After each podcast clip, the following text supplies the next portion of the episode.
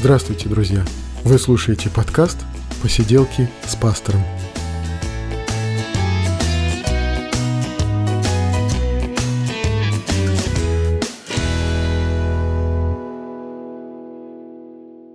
Привет, друзья! Это 53-й выпуск «Посиделок», и мы говорим о христианстве, о его истории, мы говорим о Священном Писании, мы говорим о том, что с нами происходит, что нас интересует, и вот сегодня больше о том, что с нами происходит. Я тут побывал в отпуске, и поскольку я христианин, то, что со мной происходит, это тоже в каком-то смысле разговор о христианстве. Итак, поехали. Поехали.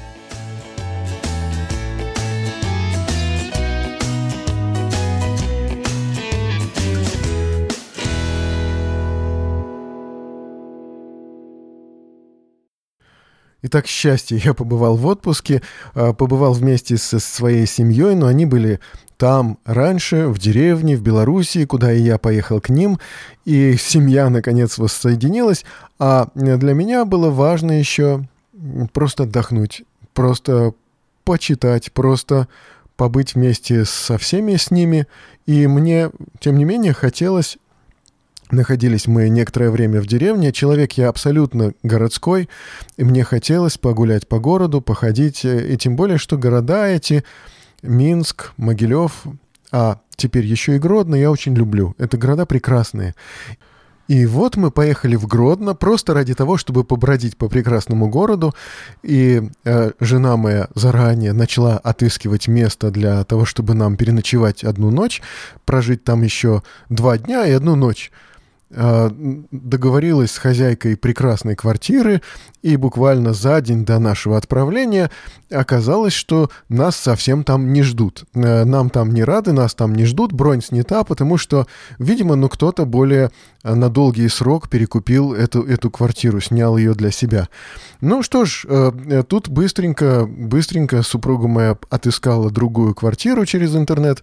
Я, правда, думал в этот момент, когда отыскивалась квартира, думал, надо бы помолиться вообще об этом. Тут такой вопрос какой-то странный и непонятный, как нам отказали в квартире, ищем срочно новую, надо бы помолиться. Ну, как-то вот не сложилось это.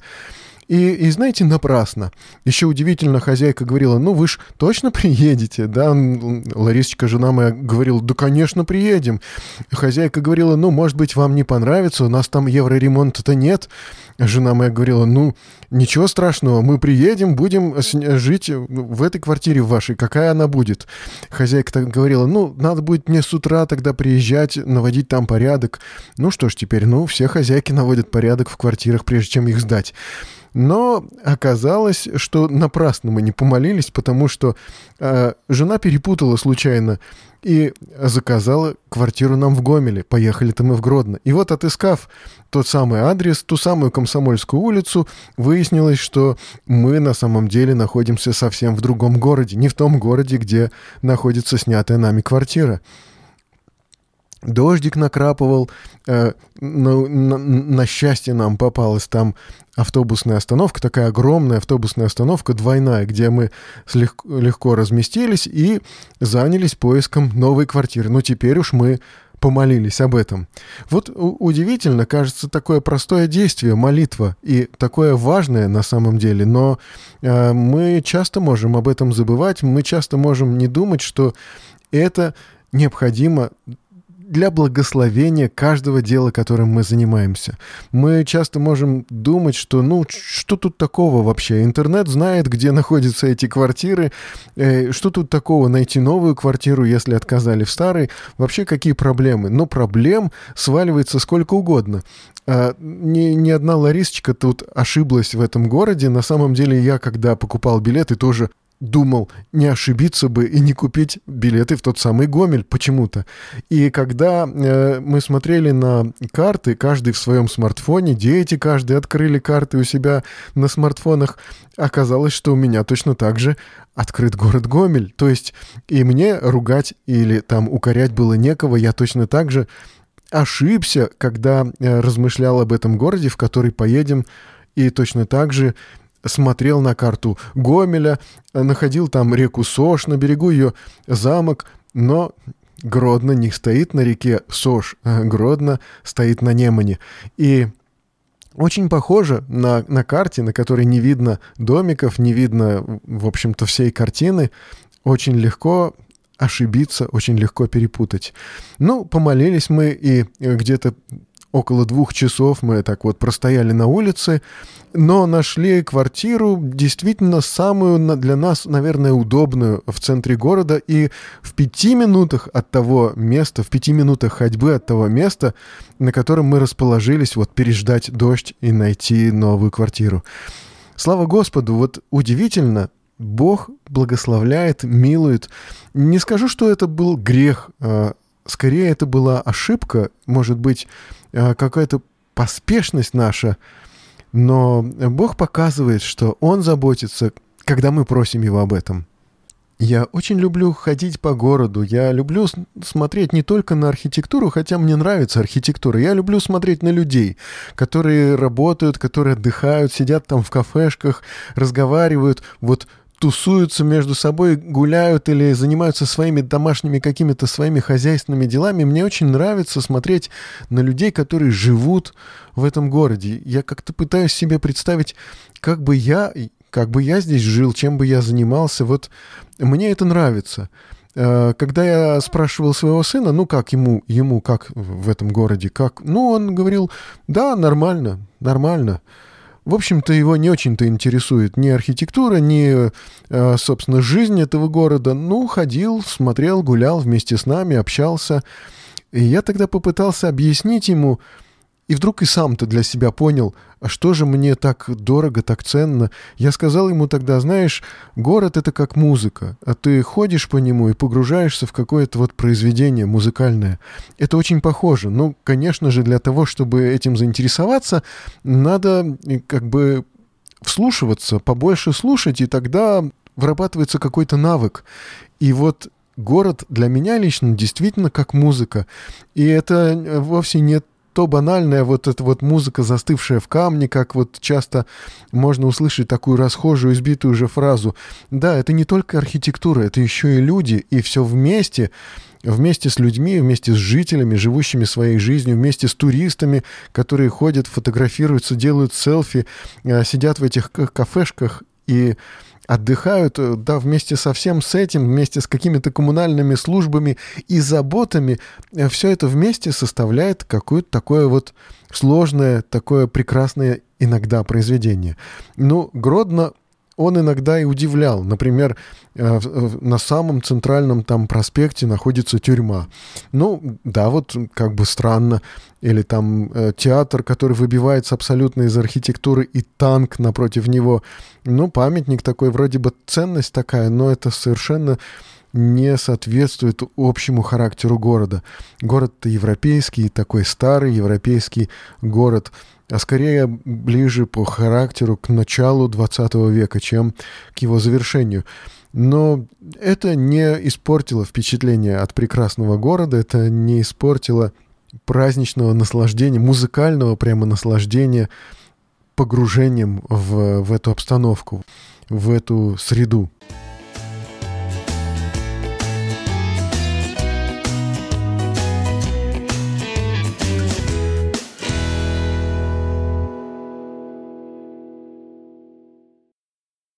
Для всех нас отпуск — это прежде всего общение с нашими родственниками. В этом отношении мне очень повезло. И э, та самая дружная семья, э, досталось мне вот как бы в комплекте вместе с моей женой. То есть это все родственники, родные моей жены. И я очень рад, что я вписался вот так вот как-то встроился вот в эту замечательную компанию. И э, вот есть у жены моей двоюродная сестра, у нее муж, и они как-то начали ходить в кальвинистскую церковь. И начались у нас с ними споры. Я э, изо всех сил пытаюсь от споров убегать, и, и пытаюсь их э, тушить и, и как-то э, всеми силами их избегаю. Но избегать иногда не удается, и даже я так написал такой пост в Фейсбуке, как я не люблю споры, э, религиозные, догматические споры, потому что, в общем-то, если кому-то интересно мое мнение, я могу им поделиться. Оно, в общем, у меня достаточно осмысленно, хотя не на все вопросы я э, думаю, есть вообще у человечества ответы. Поэтому и в спорах мы жонглируем текстами священного писания, и та, и другая, и третья, и четвертая сторона спора, ну сколько бы спорщиков не было, сколько бы точек зрения мы не отстаивали, мы, если мы честны, если мы христиане, мы основываемся на священном писании. Мы просто понимаем его по-разному. Да, спорят ли православные с протестантами, спорят ли вот э, русские баптисты с кальвинистами, да, спорит ли кто-то с кем-то э, по какому бы то ни было вопросу, мы все-таки стараемся опираться на священное писание. Но мы уже не говорим ничего нового. Кажется, что все наши аргументы прозвучали, может быть, 500, 300, 200 лет назад. Э, они известны. И э, мне в общем, опытному христианину известны доводы за и против, ну, скажем, кальвинизма, пятидесятничества, православия. Э, я могу отстаивать, ну, при желании позицию ту или другую и, в общем, доказывать э, и говорить, сыпать аргументами той или другой стороны. Понимаю и уязвимость этих позиций, и их силу, и да, действительно, э, каждая из позиций, каждая из точек зрения опирается на священное писание. Но то, что мы формулируем, это уже толкование священного писания. Это уже преломление его через богословие. И тут э, богословие, оно оказывается первичным, а наша трактовка вторичной. И в результате определяет все наш выбор или, может быть, черты нашего характера, или, может быть, просто история нашей жизни вот так сложилась, исторически сложилась, или, может быть, какие-то наши симпатии, или просто вот влияние, может, значимых для нас людей, но это все не священное писание в чистом виде, это его трактовка. И эта трактовка, конечно же, с честным, искренним сердцем все равно мы думаем, что мы свою трактовку поставим как бы во главу угла, трактовку нашего оппонента мы преодолеем вот собственным таким толкованием.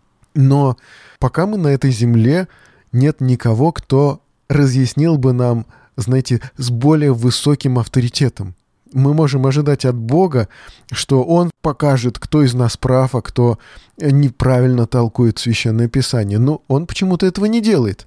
И пока мы на этой земле, мы оказываемся наравне в этом споре. Мы оказываемся равно правы, потому что, ну, нет какого-то высшего авторитета, который остановил бы нас и рассудил бы между нами. Мы все опираемся на Священное Писание.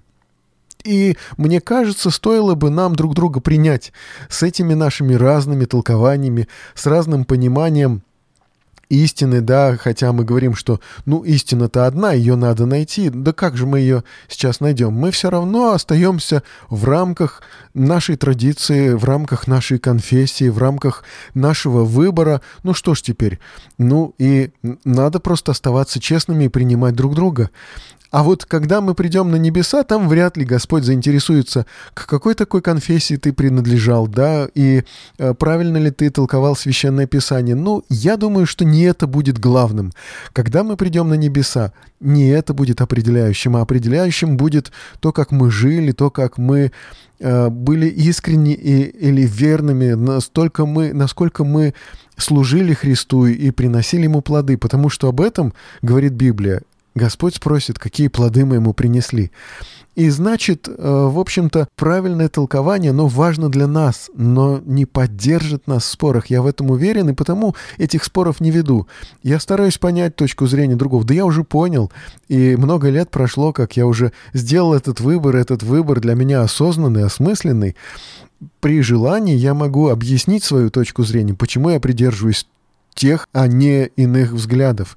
Но считаю, что взгляды других людей, они также имеют право на существование, если они опираются на Библию. Хотя взгляды других людей могут не соответствовать моим, хотя трактовка, библейская трактовка других людей может не соответствовать моей трактовке, моему пониманию, но если это искреннее стремление э, узнать, что же написано в Библии, ну, пусть человек вот находится в тех убеждениях, которые он из Библии почерпнул. Пожалуй, я даже не буду транслировать вот свою точку зрения по этому вопросу. Ну, просто чтобы оставить этот э, вопрос закрытым без спора. А еще об отпуске я могу сказать, что побывали мы за эти две недели в двух церквях. В церкви в Могилеве и в церкви в Кричеве, ну и еще э, в поселке Веремейки. И вот что можно сказать. Конечно, это отличается от московских церквей. Какой-то большей простотой, какой-то большей провинциальностью. И э, как-то это все меньше похоже на такое вот профессиональное шоу, а больше похоже на какой-то концерт такой самодеятельности. И в этой самодеятельности есть вот нечто очень важное для меня – я понимаю, что людей здесь не привлекают эффекты, вот как э, э, фильм с эффектами, да, вот людей здесь привлекает только содержание. Притом это содержание выражено в очень такой, я бы сказал, слабой форме. То есть люди по-настоящему умеют чувствовать э, какое-то вот такое действие духа, умеют чувствовать, э, э при том, что это выражено слабенько, что песни поются, в общем, не слишком профессионально, и э, все же все же людей привлекает возможность быть в церкви. А в Кричеве люди собрались на богослужение, за полчаса уже большинство сидело, и потихонечку люди начали петь. Просто вот без какого-то указания со стороны руководства люди начали петь, и может быть, их не посещают маститые проповедники, красноречивые, интересные. Может быть, они не участвуют в каких-то христианских ярких мероприятиях. Может быть, к ним не приезжают интересные исполнители песен. Но люди-то э, нуждаются в церкви и приходят заранее для того, чтобы пообщаться друг с другом и просто попеть вместе. Вот это меня восхищает, конечно. Пастор там ухитряется проводить богослужения в двух церквях, ездит между ними достаточно далеко и произносит по две, по три, по четыре проповеди в день разных. Это меня тоже восхищает. Ну, еще одну короткую новостную тему сегодня затрону и буду на этом заканчивать. И хочу сказать, что помимо подкаста «Посиделки с пастором», помимо подкаста «Культовые книги», я тут ввязался еще в историю, которая мне тоже очень нравится. Я стал записывать микроскопические такие подкасты для свободного радио. И это уже отличается от «Посиделок с пастором», потому что для свободного радио я пишу по заранее написанному мной конспекту. Я подготавливаю подробный конспект и прочитываю такую краткую передачу. Я стараюсь уложиться в 4 минуты, у меня это с трудом получается, но в общем пока записано, кажется, 5 таких 4-5 э, минутных э, аудиоролика, и это это неплохо. Это совсем а, по-другому. Я не буду выкладывать эти ролики здесь, но их можно будет найти в подкастах свободного радио. И, в общем, это тоже получается интересно. Это получается гораздо более сжато, концентрировано, чем посиделки с пастором. Там как бы такие концентрированные а, мысли без лишних фраз. И по-своему это неплохо. Хотя это чтение с листа постепенно они появляются на свободном радио, и э, мне самому очень интересно, что получается. Ну что ж, друзья, пока на сегодня это все. Читайте Библию и до скорых следующих встреч в подкасте «Посиделки с пастором».